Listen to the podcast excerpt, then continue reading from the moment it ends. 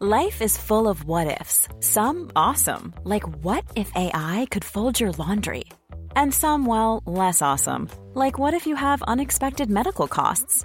United Healthcare can help get you covered with Health Protector Guard fixed indemnity insurance plans. They supplement your primary plan to help you manage out of pocket costs. No deductibles, no enrollment periods, and especially no more what ifs. Visit uh1.com to find the Health Protector Guard plan for you. It's that time of the year. Your vacation is coming up. You can already hear the beach waves, feel the warm breeze, relax, and think about work. You really, really want it all to work out while you're away. Monday.com gives you and the team that peace of mind. When all work is on one platform and everyone's in sync, things just flow wherever you are. Tap the banner to go to Monday.com.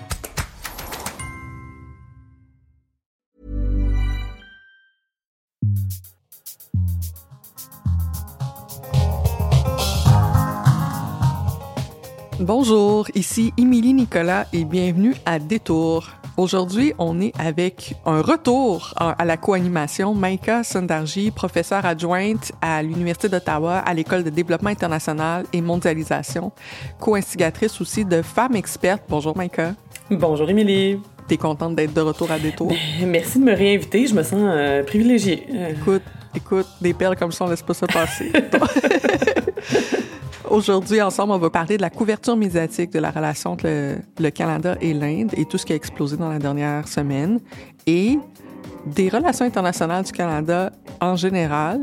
Est-ce que la marde est en train de pogner, Maïka? C'est la question qu'on se pose. Le sac de marde est en feu. C'est... Euh, on s'attendait pas à ce que ça pogne longtemps, mais euh, on est là. On est là. Bienvenue à Détour.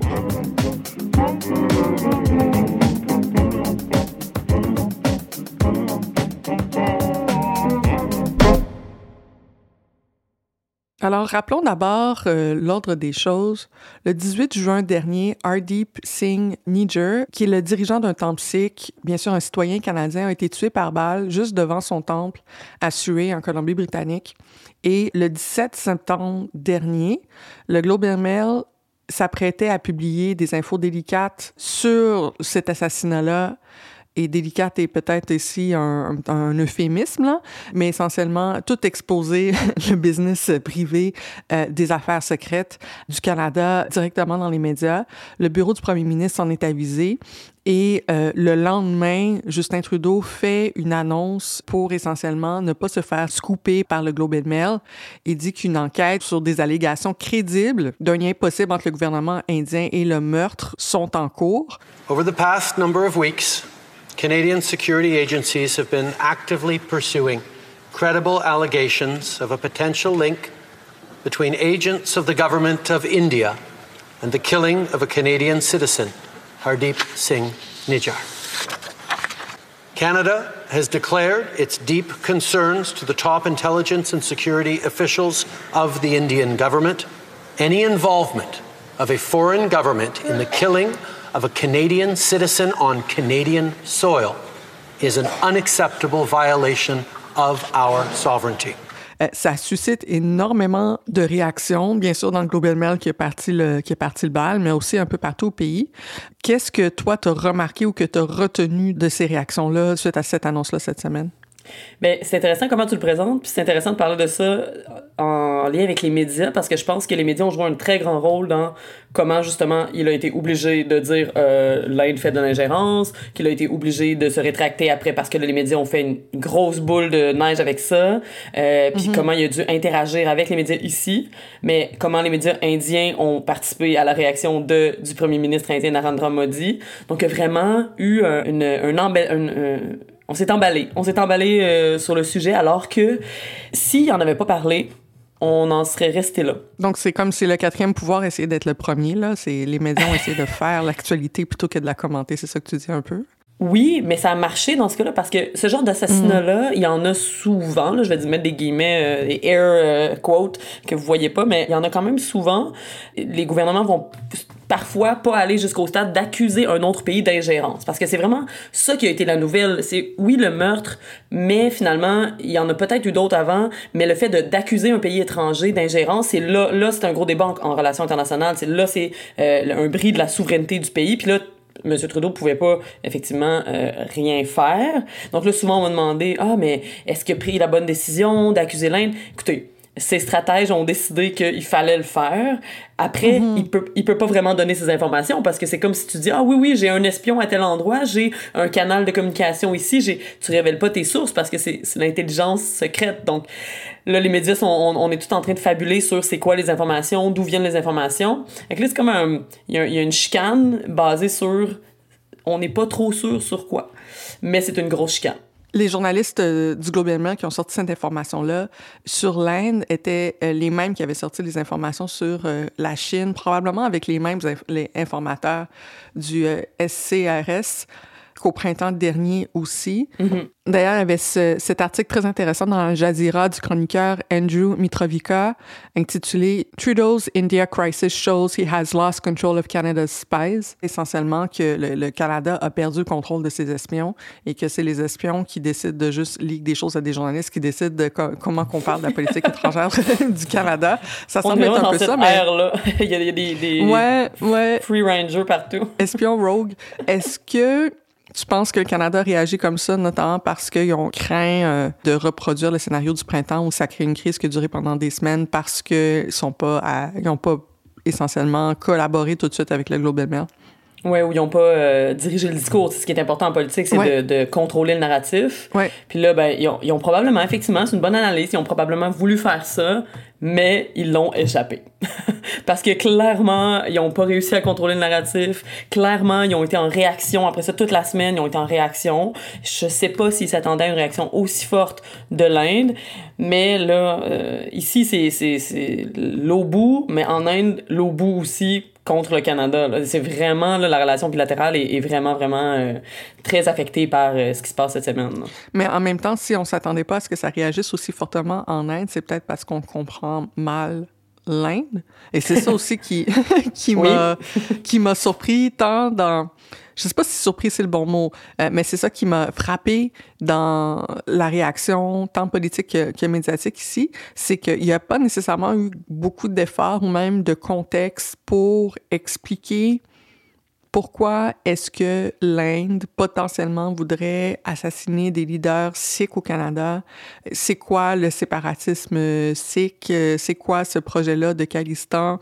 Euh, quelle mm-hmm. est l'idéologie derrière le mouvement politique de, du président Modi? C'est quoi le, c'est quoi le nationalisme hindou? Toutes ces belles affaires-là, mm-hmm. très complexes, c'est pas nécessairement la tasse de thé de la plupart des journalistes politiques ici. Donc, on se concentre sur est-ce que Justin Trudeau a perdu la face? Est-ce que si, est-ce que ça, au niveau très au, mm-hmm. rang des pâquerettes là, de, de l'actualité politique, mais le contexte qui nous permet de vraiment comprendre ce qui se passe, c'est pas là. Donc, j'en profitais, tu sais, d'inviter une politologue pour nous expliquer, hein, euh, Maïka, c'est quoi l'Inde politiquement parlant? bon, alors, euh, nous avons un cours de 4 heures devant nous. Euh, écoute, effectivement, je suis tout à fait d'accord. Puis là, on commençait, les premières questions qu'on posait, c'était effectivement très de base. Finalement, je suis allée à Mario Dumont, qui m'a posé d'excellentes questions sur l'histoire. Puis là, après quelques jours, on a commencé, mais effectivement, il n'y a pas, pas non plus beaucoup de spécialistes de l'Inde euh, au Québec. Oui, c'est vrai. Il y a un enjeu d'expertise de, francophone sur l'Inde. Euh. Tout à fait. Puis il y a aussi pas beaucoup d'Indiens, d'Indiennes spécialistes de l'Inde au Canada. Dans, euh, dans les médias, j'en ai pas vu, tu sais, 2 millions, alors que pour d'autres régions, pour d'autres pays, il y en a. donc souvent, on a un regard un peu occidental sur ce qu'est euh, la politique là-bas, tout ça. Euh, puis bon, moi, je suis, la moitié de ma famille est d'origine indienne, mais je prétends pas avoir le point de vue indien, là. Mais bon. Non, mais quand même, t'as dû être en, en, demande cette semaine. Quand on en trouve un, d'habitude, on se de l'arrache. Oui, c'est ça. oui, oui. Je suis allée trois fois à Mario Dumont, là, en une semaine. Bon, mais, voilà. Euh, mais, donc, c'est ça. Donc, le, le projet de Calistan, c'est vraiment en Inde super important. Puis c'est pas la première fois, là, que ça effrite les relations entre le Canada puis l'Inde. Parce que, bon, c'est évidemment pas la même chose que le séparatisme québécois, mais il y a des, des liens à faire. C'est euh, finalement les Sikhs qui se retrouvent majoritairement au Punjab. Mais c'est un mhm. projet quand même des Sikhs, des, des, personnes de religion sikh, qui n'est pas une religion musulmane, qui n'est pas une religion chrétienne ou catholique. Les Sikhs se retrouvent un peu partout en Inde. Mais depuis la partition de l'Inde et du Pakistan en 47, les musulmans qui se retrouvaient en Inde, il y en a beaucoup qui sont allés du côté Pakistan parce que le Pakistan est à majorité musulmane. Et les Sikhs qui se retrouvaient du côté Pakistan, le nouveau Pakistan, sont beaucoup allés en majorité, sont revenus du côté de l'Inde pour être sûrs d'être avec des Sikhs. Et donc, c'est à partir de là que le Punjab est devenu à majorité Sikh. Le gouvernement indien est souvent hindou donc, et parle hindi, donc le gouvernement de Delhi. Il y a eu beaucoup d'interventions militaires dans le Punjab, notamment euh, au temple d'or. Je suis allée là-bas, c'est super beau. Tu sais, les Sikhs ont un temple, puis ils donnent de la nourriture tous les jours. C'est un peuple très, euh, beaucoup sur le don, sur la philanthropie. Puis là, bon, dans ce temple-là, à un moment donné, il y a eu une intervention militaire. Après ça, il y a eu, les Sikhs étaient très fâchés. Et c'est un garde du corps de Indira Gandhi, l'ancienne première ministre indienne, qui était la fille de Nehru. C'est un garde du corps sikh qui l'a assassiné en 84. Et les manifestations en juin auxquelles la personne qui a été assassinée participait, il y avait des pancartes de, de glorification de l'assassinat de Indira Gandhi parce que c'est des Sikhs puis ils sont c'est un coup d'éclat que les Sikhs ont fait historiquement.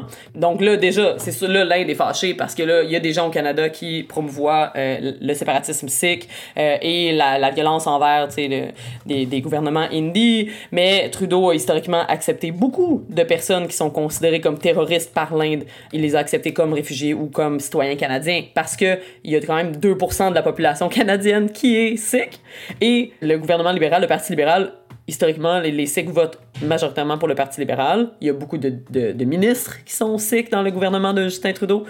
Oui, c'est ça, en fait. Le, Punjab, c'est une minorité, c'est une petite région, mm-hmm. globalement parlant, en Inde. Mais quand on regarde l'origine des politiciens indo-canadiens, il y a une surreprésentation incroyable. En fait, la plupart des, des Indiens qui sont en politique dans tous les partis au Canada sont originaires du Punjab pour eux, c'est comme si on encourageait le séparatisme sikh. Après, je, je sais pas ce que Trudeau en pense, mais quand même, ça regarde bizarrement. Il n'y a pas d'autres pays où il y a autant de personnes sikh dans les partis au pouvoir, ou que le chef d'un parti euh, national est sikh, c'est quand même euh, plutôt euh, unique. Là. Non, absolument. Et d'ailleurs, tu as suivi, je pense, dans les derniers jours, la, la couverture médiatique indienne de ce qui s'est passé entre le Canada et l'Inde. Mm-hmm. Qu'est-ce que tu retiens de la manière dont on a parlé du Canada en Inde dans les derniers jours? Là-bas, là, on est tellement, puis depuis, comme je te dis, c'est pas nouveau, là. mais là, c'est pire cette semaine. C'est, on est tellement vu comme un, un petit pouvoir qui euh, a pas d'importance. C'est comme on s'en fout de ce que vous faites, vous, vous défendez les, les, les, terroristes finalement parce que qu'ils soient terroristes ou non, euh, ils sont considérés comme terroristes par le gouvernement indien et par beaucoup de, de, de personnes en Inde. Donc pour, pour eux, on, est, mm-hmm. on est juste une terre qui accueille des terroristes. Là. After claiming credible allegations that Indian agencies were behind killing Hardeep Singh Nijjar, the Khalistani terrorist based in Canada, now Trudeau appears to have backtracked First snubbed in India, then humiliated for not getting support for these absurd claims made in the parliament. Now Trudeau appears to have softened the stand after the pushback. We are not uh, looking to um, provoke or escalate We are simply laying out the facts as uh, we understand them, and uh, we want to work with the government of India uh, to lay everything clear and to ensure uh, that there is proper process. Je suis pas sûre que je dirais que je suis canadienne si je vais en Inde euh, en ce moment. Là. Pourquoi penses-tu que c'est cette compréhension-là est souvent absence de nos médias? Parce que que ce serait pas compliqué d'expliquer au moins, avoir un petit paragraphe quelque part là, qui explique euh, voici pourquoi les nationalistes sikhs ou les activistes sikhs sont considérés avec beaucoup de, de, de, suspicion, de scepticisme du point de vue du gouvernement indien et voici d'où ça vient. Voici les tensions entre les hindous essentiellement les minorités religieuses en Inde. Pourquoi est-ce que c'est pas là, tu penses? Ben, je pense, je vais, je vais pas te donner trop de crédit au gouvernement, je suis à peu près certaine qu'il doit avoir un, un, stratège, je veux dire, qui est spécialiste de l'Inde. Moi, j'ai un ami qui est au gouvernement qui est spécialiste de, la région ouest africaine. Ou, j'imagine qu'il y a quelqu'un qui connaît les choses. Je spécifier, je parlais, mettons, de l'espace public. Pourquoi dans l'espace public, c'est pas ça qui se passe? Ouais. Mais c'est ça que je trouve, euh, que j'ai trouvé particulièrement intéressant dans cette semaine, c'est que on, on, pas qu'on déprécie l'Inde, mais on réalise pas à quel point l'Inde est importante aujourd'hui. Hmm. Même dans les médias, justement. Pourquoi est-ce qu'on parle pas plus de l'Inde? Pourquoi est-ce que euh, ce pays-là n'a pas une importance comme la Chine dans, dans les médias ici? Parce que, honnêtement, c'est, maintenant le pays le plus populeux au monde. C'est une des grandes puissances économiques. Ça va être le, le joueur euh, de qui on ne peut pas se passer avec, avec la Chine, mais avec les BRICS en général, l'acronyme pour dire Brésil, Russie, Inde, Chine, euh, Afrique du Sud. Donc, c'est vraiment des pays importants mais le Canada, je trouve, reste un peu dans sa vieille mentalité, a tardé à renforcer ses relations avec l'Inde, parce que si on avait des meilleures relations avec l'Inde en ce moment, on serait pas là on n'aurait peut-être pas fait cette bourde diplomatique-là. On aurait eu un meilleur rendez-vous avec le premier ministre indien lors du G20 il y a deux semaines, quand on l'a demandé, alors que là, on l'a demandé, puis Modi, Narendra Modi a accordé comme 10 minutes à Trudeau, comme en deux réunions dans un corridor, tu sais. Donc, c'est, c'est, on n'est pas, euh, on n'avait pas une relation assez forte pour se permettre de les accuser de quoi que ce soit, alors que l'Inde prend de l'importance, puis c'est comme si euh, on le réalisait pas, tu sais. Donc, euh, j'ai hâte de voir comment on va s'en sortir, parce que demain matin, euh, être l'allié de seulement les États-Unis puis l'Europe de, l'Europe de l'Ouest, ça sera pas suffisant. Surtout qu'il faut préparer un plan de contingence au cas où les États-Unis deviennent fascistes. ouais, tu veux pas être du mauvais côté de l'histoire.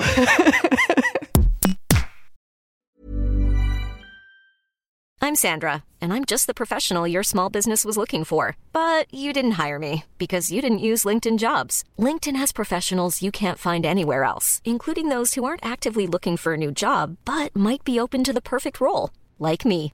In a given month, over 70% of LinkedIn users don't visit other leading job sites. So if you're not looking on LinkedIn, you'll miss out on great candidates like Sandra. Start hiring professionals like a professional. Post your free job on linkedin.com/people today. Maïka, des tours comme ça, on aime prendre un moment entre nos deux segments pour souligner des, des histoires qui ont attiré notre attention. Y a-t-il quelque chose que t'aimerais qu'on garde en tête cette semaine? Ben, ça concerne l'Inde, mais c'est quelque chose dont on a très peu parlé encore. Mais euh, la plupart des gens, je pense, en ont pas entendu parler. C'est que. Mais justement, le, le thème, c'est éduquez-nous sur l'Inde. donc, euh, allons-y. Oui, c'est ça. En fait, c'est que le premier ministre est, est un nationaliste hindou et euh, il a fait la proposition récemment, puis on va voir où ça va aller, mais de changer le nom de l'Inde ou en tout cas de, de, de choisir plutôt que d'utiliser India, d'utiliser le nom Hindi, donc Bharat. Puis ça, c'est vraiment, c'est déjà le nom officiel de l'Inde, c'est les, les deux en fait. Mm. Mais si on, il décide de seulement utiliser le nom Hindi, ben ça participe à euh, une hindouisation de l'Inde, c'est pour euh, imposer le nom Hindi, alors qu'en Inde, il n'y a pas juste des gens qui parlent Hindi. Donc c'est vraiment, il y a un processus là, qui est important à surveiller politiquement, mais on n'en a pas parlé euh, parce que c'est un nationaliste hindou qui euh, opprime notamment les musulmans puis les sikhs. Donc ça va être important de, de suivre Ouais, parce que moi, les quelques articles que j'ai vu passer là-dessus, les quelques réactions que j'ai vu passer là-dessus, c'était ah, c'est bien parce que le nom Inde euh, vient aussi du colonialisme britannique, etc. Donc là, c'est reprendre le contrôle du nom de son propre pays. Sauf que finalement, ce que tu dis, c'est que puisque c'est le nom en hindou et qu'il y a plein de diversité linguistique religieuse en Inde, c'est mettre son étampe sur le fait que l'Inde est un pays hindou et, ça peut diviser à l'intérieur même de l'Inde, c'est ça. Exactement, c'est plus, c'est beaucoup plus complexe que seulement la dichotomie que j'ai vu aussi beaucoup dans les médias. C'est ah, c'est super un pays qui euh, revient à son nom, à ses racines contre le, le mauvais colonialisme anglais, mais il y a beaucoup de gens en Inde qui préfèrent même parler anglais. Moi, je, me souviens, là, des, comme touriste, ils me préfèrent me parler anglais que hindi parce que l'hindi, c'est la langue de Delhi. Puis Delhi a historiquement essayé d'imposer l'hindi partout au pays. Euh, il y a eu beaucoup de, de violence puis de clash entre les régions quand ils ont voulu faire de l'hindi la langue nationale. Puis il y a beaucoup de régions qui ont poussé, qui ont milité pour que l'anglais reste langue nationale. Puis finalement, euh, ça a été... Euh, l'anglais est resté comme langue nationale finalement. Nehru et Indira Gandhi ont, ont finalement euh, cédé aux pressions parce que ça aurait été trop... Euh, donc, ils sont plus contre l'impérialisme de l'hindi que contre le colonialisme de, de la Grande-Bretagne. Merci franchement d'être resté sur ce sujet pour bien noter. D'habitude, on essaie de, de, changer, mais dans le cas-ci, c'était vraiment parfait parce que il faut vraiment justement euh, nous déniaiser là-dessus. Donc, merci de nous avoir expliqué cette nuance-là. Maïka, c'est vraiment bien noté. Euh, et Émilie, euh, j'imagine que tu as aussi des choses en tête que tu souhaites euh, nous souligner pour cette semaine? Écoute, moi, j'ai commencé la semaine avec quand même un mal de tête parce que en faisant différents panels politiques, des chroniques et tout, ce qu'on m'a demandé de commenter, c'était les nazis. Puis j'étais comme, mon Dieu, on est où? Qu'est-ce qui se passe? Mais oui, en fait, parce qu'il y, a eu deux histoires de nazis. La plupart des gens ont retenu ce qui s'est passé à la Chambre des communes avec le, le vétéran euh, ukrainien de la Deuxième Guerre mondiale qui s'est battu euh, contre la Russie à l'époque. Et là, les gens n'ont pas fait 1 plus 1 égale 2 que la plupart des gens qui se sont battus, des Ukrainiens qui se sont battus contre la Russie durant la Deuxième Guerre mondiale ont pris du bord des Allemands, qui est probablement un vétéran d'une unité nazie. Et là, ça crée un petit malaise. Oui, on, on assume que les gens étaient du bon côté de l'histoire, mais Pas nécessairement. Oui, où on assume que les gens au bureau du président de la Chambre des communes ont googlé, mais, mais non. Apparemment, non. non. Non, et là, ça, ça crée, ça crée un, un, autre scandale international. Il y a aussi Alexandre Cormier-Denis, qui est un nazi, disons, adjacent, ou un, ou un personnage d'extrême droite, ethno-nationaliste euh, assez particulier, qui s'est invité à, l'Assemblée nationale en euh, voulant déposer un mémoire et participer euh, à la commission parlementaire sur euh, la réforme de l'immigration au Québec. C'est grâce donc aux journalistes de Pivot que les parlementaires ont fini par comprendre qui était ce personnage-là. C'est à partir de Pivot que les autres médias ont relayé la nouvelle et se sont mis à expliquer qui est Alexandre Cormier-Denis. Et à partir de ce moment-là, finalement, les parlementaires ont décidé de ne pas lui donner accès donc à l'Assemblée nationale pour la consultation. Donc vraiment, euh, deux personnages comme ça qui interviennent dans l'actualité politique dans la même semaine, je trouve ça beaucoup. Tu sais, un nazi, déjà un nazi de trop, mais là... Euh, deux oui, comme un ça. nazi, c'est le ouais. Non, il y a, y a comme il y a des gens à la recherche qui ont pas fait leur job du tout là. Non, deux comme ça. En plus de euh, la viralité d'une annonce en Colombie-Britannique, euh, sur l'annonce on pouvait lire Are you looking for somewhere your children can play with others that look like them? Are they tired of being a minority in their schools or daycares? Escape force diversity and join other proud parents of European children as we create an atmosphere in which our kids can feel like they belong. Wow, un retour dans l'histoire. On dirait qu'on est euh, dans la ségrégation aux États-Unis dans les années. euh, Non, mais c'était pas cute. Est-ce qu'on peut juste. Euh, je veux juste prendre en note le fait qu'on vient de vivre une semaine pas cute. bien noté. Micah, ce qu'on était en train de dire un peu, c'est qu'à bien des niveaux, euh, la réputation internationale du Canada n'est plus ce qu'elle était jadis dans une espèce d'âge d'or qu'on romanticise aussi souvent, euh, je trouve, au pays. Mais, mais l'idée que le, il y a un écart entre euh, l'image que le Canada se fait d'elle-même ou de lui-même à l'international et ce que bien les acteurs, surtout les acteurs émergents, les pays du BRIC et les pays du Sud, de manière générale, se font du Canada, il y a quand même un écart assez rocambolesque. Est-ce que tu peux nous en dire plus sur cet écart-là ou juste nous dire c'est quoi la réputation à l'international du Canada en ce moment? Ben, la réputation en ce moment, euh, à plusieurs niveaux, ça s'effrite. Là, je ferai pas un historique de toutes les erreurs là, en géopolitique qu'on a fait, mais déjà pour dire que le Canada, historiquement, on est, un, on est une puissance moyenne qui, pour euh, une raison que j'ignore encore, on s'est retrouvé au G7, donc on est comme on est dans le club des gens très importants, mais Ah, la- excuse-moi, la pointe, elle passe vite, hein? La pointe, ça passe vite. Écoute. Mais elle est là. Faut pas, faut pas, faut pas battre des cils pendant que tu parles parce que. si M. Trudeau euh, écoute ce podcast, euh, Donc, le Canada est au G7, on sait pas pourquoi. Vas-y, continue. Écoute, mais là, on, on est content parce qu'on a des amis très, très puissants et historiquement, on est respecté. Mais historiquement, tu sais, le, le, l'apport du Canada sur la scène internationale, c'est qu'on est bien fin. Là, je fémise, mais en fait, on est une puissance qui a historiquement soutenu euh, des, des causes de droits humains. On est euh, à la Banque mondiale, au FMI, à l'ONU, on est une voix progressiste. Sauf que depuis euh, quelques années, je te dirais depuis le gouvernement conservateur, c'est vraiment pas la faute des libéraux, euh, on a euh, no- notre image c'est un peu ternie, notamment parce qu'en termes de coopération internationale, là, les conservateurs c'était c'était pas leur priorité. On a cessé de soutenir beaucoup de, de droits humains, notamment les droits des femmes, tout ça. Donc il y a vraiment euh, image-là, c'est terni.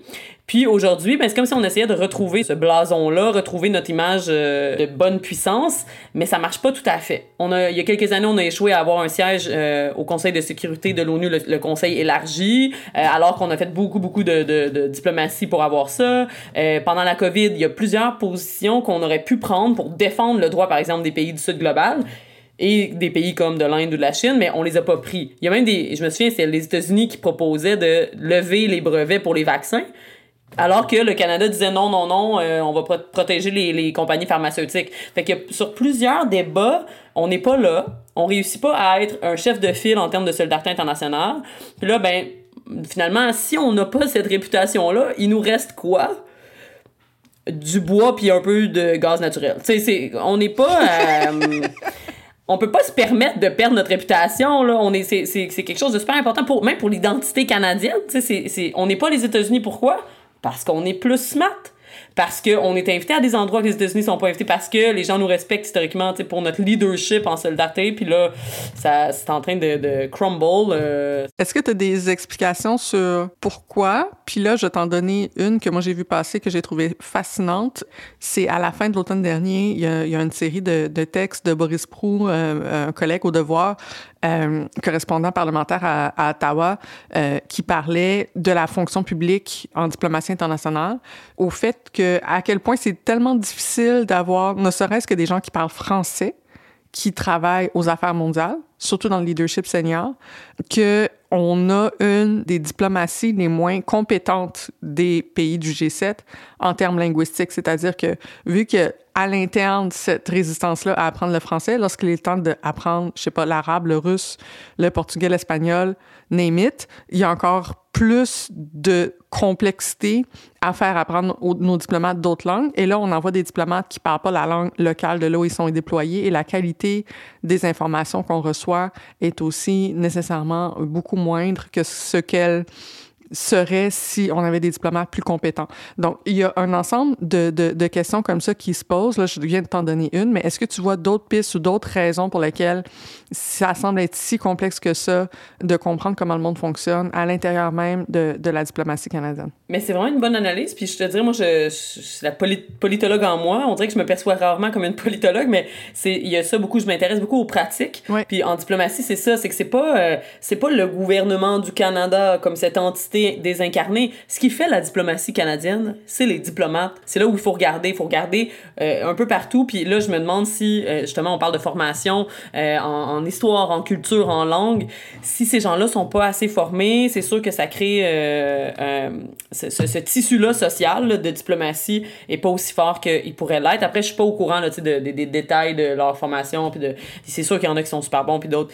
Mais, mais s'il y a pas non plus une direction claire, si, c'est très compliqué la diplomatie puis c'est vrai que en ce moment moi je pense surtout à la francophonie c'est pas euh, on pourrait exploiter davantage nos avantages comparatifs notamment le fait qu'on parle que le Canada est un pays bilingue mm -hmm. mais encore là on n'est pas tant un leader au sein de la francophonie alors que c'est une des langues, il y a l'anglais, mais il y a tellement de pays qui parlent français dans le monde que ça pourrait être ça, notre avantage comparatif. On, on pourrait arrêter d'essayer d'être un joueur sur toutes les plateformes, toutes les scènes, puis juste favoriser nos liens avec les pays plus progressistes, nos liens avec les pays francophones, mais puis du sud global, là, parce qu'en ce moment, l'Afrique francophone et anglophone est en train de prendre tellement d'importance sur l'échiquier mondial, mais nous, j'ai l'impression que le Canada, une des raisons pour lesquelles on, est en train de... de une erreur qu'on fait, disons, en géostratégie, c'est que on, on, reste avec nos vieilles alliances. Alors que l'Afrique, en ce moment, l'Union africaine, ça va être un joueur à ne pas... Euh, euh, tu sais, qu'on pourra pas contourner dans les prochaines années. Puis on parle français et anglais. Donc, on serait vraiment bien placé pour avoir des alliés différents, mais on le fait pas. Euh, je sais pas pourquoi. D'ailleurs, on pourrait, on pourrait avoir euh, tout un autre épisode là-dessus, mais bon, la France-Afrique est un peu en train de s'écrouler. Il y a eu euh, des coups d'État au, au Burkina Faso, au, au Mali euh, dans les dernières années, au Niger mm -hmm. cet été et ensuite au, au, Gabon. Donc, il reste de moins en moins de pays très, très proches de la France pourtant ce sont tous des pays francophones, il pourrait avoir une opportunité mm -hmm. là-dessus pour le Canada de, de jouer un rôle euh, plus grand politique africaine. Mais pour ça, euh, ça prendrait euh, des diplomates seniors qui parlent français et la discrimination systémique à l'intérieur mm -hmm. de Affaires mondiales, rappelons-le, fait que c'est encore excessivement difficile. Mais j'ai peut-être une autre euh, piste d'explication de, pour toi euh, sur pourquoi est-ce que c'est compliqué euh, comprendre le monde euh, en relations internationales. Ça me vient d'un article scientifique publié cet été d'une chercheure vraiment intéressante qui s'appelle Maïka Sondarji. J'ai jamais entendu parler. qui a écrit qui a écrit un texte qui s'appelle Decentering the Western Gaze in International Relations, Addressing Epistemic Exclusion in Syllabi in the United States and Canada. Puis dans son article scientifique, elle explique que dans le fond, même les gens qui étudient en, en, en relations internationales au Canada, dans les curriculums qui sont présentés, dans les, dans les syllabus qui nous sont présentés, finalement, euh, c'est extrêmement occidental et que si on veut comprendre un pays comme l'Inde, par exemple, euh, parmi plein d'autres pays dont, dont, ou si on veut comprendre la Russie, si on veut comprendre la Chine, euh, c'est pas en étudiant en relations internationales dans une université canadienne qu'on risque euh, de vraiment être capable de bien comprendre ces pays-là. Wow, t'es une des trois personnes qui a lu mon article scientifique, puis en plus tu l'as compris. C'est incroyable. c'est fou parce que effectivement, ben, c'est une ligne d'analyse extrêmement pertinente, je pense, puis que j'aurais pas même pensé moi-même amener, mais effectivement, c'est un des problèmes en, sciences politiques, c'est que c'est ce que je raconte dans l'article, c'est que euh, dans nos plans de cours, on ne lit que des occidentaux. Puis c'est pas comme par exemple aux États-Unis dans les plans de cours, c'est pas juste qu'on va assigner des, des gens anglophones, parce qu'on va assigner des Allemands qui ont écrit des articles en anglais. On va assigner des Français qui ont écrit en anglais, mais on va pas assigner des euh, Sud-Africains ou des Chinois. Ou, et donc, euh, c'est en relations internationales particulièrement, c'est tellement un champ où on a une vision occidentale du monde, une vision là très puis masculine. Donc j'ai écrit un autre article sur plus le, regard masculin. Tu c'est très ah les pays euh, interagissent entre eux, c'est la vision réaliste dont on parle souvent aux étudiants au moins une séance ou deux séances par année, on va parler des théories réalistes. De, ah, euh, ben, il y a un bloc ici de pays qui, là, il y a des, des, des, pays qui se joignent à ce bloc-là. De l'autre côté, il y a un autre bloc avec d'autres pays. Puis là, c'est comme, ça fait une balance de pouvoir, ce genre de concept-là. Alors que des approches africaines de la diplomatie, des approches chinoises de la diplomatie, des approches latino-américaines de, de, de la violence, de la guerre, de ça, on n'en assigne pas. Fait que ça, notre vision reste vraiment biaisée sur comment le monde fonctionne. Et donc, quand on est au gouvernement, après, quand les étudiants à qui on enseigne en relations internationales se retrouvent au gouvernement, mais eux, leur, leur analyse est biaisée, puis ils, ils vont regarder l'Inde agir, vont regarder la Chine agir, puis ils ne comprendront pas. Je vois souvent des analyses sur, euh, des, par exemple, américaines ou canadiennes sur la Chine, ce que fait la Chine en ce moment. Puis là, on comprend pas que la Chine n'est pas en train de bâtir une grande armée. Ouais, mais parce que la Chine, la diplomatie n'est pas basée sur le hard power, et pas basée sur le fait qu'on va faire peur à nos ennemis. C'est pas ça. Ils ont, ils ont investi leur argent autrement dans le, la, la, route de la soie, dans des relations économiques, diplomatiques, dans le fait de donner des vaccins, par exemple, à d'autres pays pour que ces gens-là deviennent des alliés historiques. Donc, il y a vraiment d'autres manières de faire de la diplomatie, puis on le comprend pas, mais parce que on, on ne lit pas les analystes de ces pays-là. Ça nous en apprendrait beaucoup, je pense, sur euh, comment le monde fonctionne. Ça serait effectivement intéressant à faire. En tout cas, personnellement, j'ai l'intention peut-être d'en lire, euh, d'en lire un peu plus dans les prochains mois parce que j'ai l'impression que sinon je vais être dépassée dans, dans, dans mon rôle euh, de chroniqueuse d'analyse politique. Il y a un autre texte qui m'a aidé un peu à, à comprendre ces enjeux-là d'une chercheuse qui s'appelle Maïka Sandaji qui... qui a publié mmh, un livre en Invite-moi plus souvent, là, je me sens euh, très... Euh, je me sens lu. Ouais, tu sais que Maïka Sonladji qui a publié un livre en mars 2023 euh, qui s'appelle White Saviorism in International Development, Theories, Practices and Lived Experience. Et là, euh, je trouve ça intéressant qu'il y ait le contexte de White Saviorism qui soit euh, ramené ou de, de, de, euh, blancs pour comprendre les relations de Nord-Sud. Comment est-ce que ce concept-là de, de fardeau de, de l'homme blanc intervient encore dans les relations du Canada avec le Sud global? Ben écoute, c'est super important qu'on en parle parce que c'est encore quelque chose qui est très présent. Le complexe du sauveur blanc, dans le fond, c'est pour faire l'histoire courte là, c'est on est dans un système qui où les pays du Nord global occidentaux vont exploiter, ou en tout cas, on permet à nos compagnies d'exploiter différemment les gens, euh, les travailleurs, les travailleuses, les gens en général dans le sud global. On va permettre à des compagnies d'aller voler des connaissances autochtones et les breveter. On va permettre à des compagnies de, d'exproprier des gens pour aller faire un barrage hydroélectrique. On va permettre à des compagnies de ne pas suivre des règles de sécurité des travailleurs, par exemple. Donc, on permet donc cette exploitation-là globale qui se passe, mais de l'autre côté, on va faire des projets de développement international, entre guillemets, de, d'aide internationale pour sauver ces pauvres personnes-là. Donc là, ça, c'est la mentalité du sauveur qui ne prend pas en compte le plus grand système. Donc le Canada, par exemple, va euh, faire des projets d'empowerment, euh, d'autonomisation des femmes au Guatemala, mais va aussi avoir des programmes où on encourage des, des hommes guatémaltèques à venir cueillir des bleuets ici, sans leur donner la citoyenneté, en les éloignant de leur famille pendant des mois, euh, avec des conditions horribles et des salaires vraiment bas. Fait qu'on détruit de la main gauche qu'on construit de la main droite. C'est un peu ça que Exactement. On détruit de la main gauche, puis de la main droite, on va comme donner des pinottes pour... Euh, tu sais, on met un pansement sur une plaie, une plaie ouverte. Ce que beaucoup de pays demandent, c'est pas un projet, un nouveau projet d'empowerment, ce serait des meilleures règles de commerce, des euh, règles plus avantageuses. Ce serait euh, de lever, par exemple, certaines lois en termes de propriété intellectuelle. Ce serait de, de cesser de, euh, de que les compagnies, par exemple, paient des taxes dans les pays où ils font affaire. Donc, il y a toutes sortes de règles internationales qui pourraient changer, qui devraient changer, pas juste par un genre de, de... On veut pas se faire sauver. Il y a beaucoup de pays qui veulent pas se faire sauver, là. Quand tu parles de propriété intellectuelle, je me souviens, c'était aussi beaucoup la question durant, durant la pandémie, là, sur, mm-hmm. sur rendre les vaccins plus accessibles aux, ben pays du Sud, là, de, de, de lever les de lever les brevets sur, euh, ou les, disons, rendre moins secrètes les, les recettes, entre guillemets, de, de vaccins qui fonctionnaient. C'est un peu de ce dont tu parles. Exactement.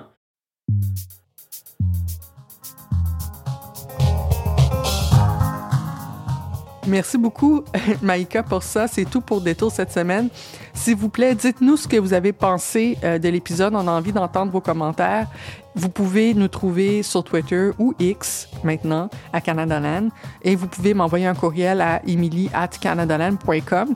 Maïka, où est-ce que les gens peuvent te trouver? Ils peuvent me trouver sur euh, Facebook, Meta euh, ou sur Twitter X ou sur LinkedIn pour ceux et celles qui y sont encore. Yes, LinkedIn. Mais c'est peut-être le seul endroit qui est pas en train de soit imploser, soit pas nous permettre de, de partager les articles. Oui, effectivement, LinkedIn, c'est comme mon métier social préféré ces temps-ci. Vous pouvez aussi écouter tous les nouveaux épisodes de Détour aux deux semaines sur notre propre fil. Tapez Détour dans votre application de balado préférée et abonnez-vous. Cet épisode est produit par Nancy Petinicchio. La production technique est par Tristan Capacchione. Karen Pugliese est notre rédactrice en chef. La musique du générique est par So Called. Les droits de diffusion sont assurés par CFUV 1019 FM à Victoria et leur site web est cfuv.ca. Détour est disponible sans publicité sur Amazon Music inclus avec Prime. Et, encore une fois, si vous avez aimé cet épisode, partagez-le sur vos réseaux, parlez-en à vos proches.